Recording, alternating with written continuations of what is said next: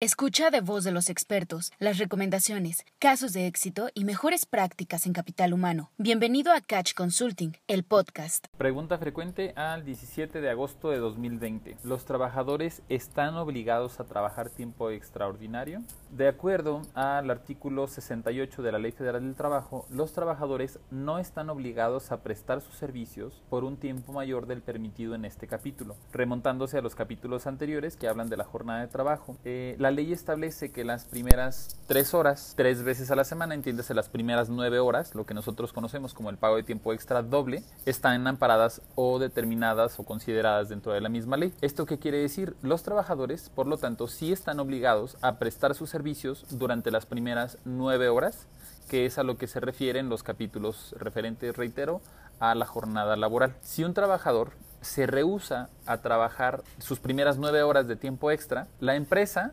bien determinado a través de un contrato individual de trabajo, un contrato colectivo o el reglamento interior de trabajo, pudiera llegar a sancionar a los trabajadores que se nieguen a prestar este tiempo extra. ¿Qué quiere decir? En algún sentido, en la extensión de la jornada, si un trabajador dice yo no voy a laborar este tiempo extra y está dentro de los límites permitidos por ley, la empresa entonces tendría la autoridad para poderlo sancionar. Si el tiempo que se le solicita al trabajador excede de la jornada permitida por ley, entiéndase que ya pasaron estas nueve horas, entonces el trabajador no puede ser sancionado de ninguna manera para poderlas laborar.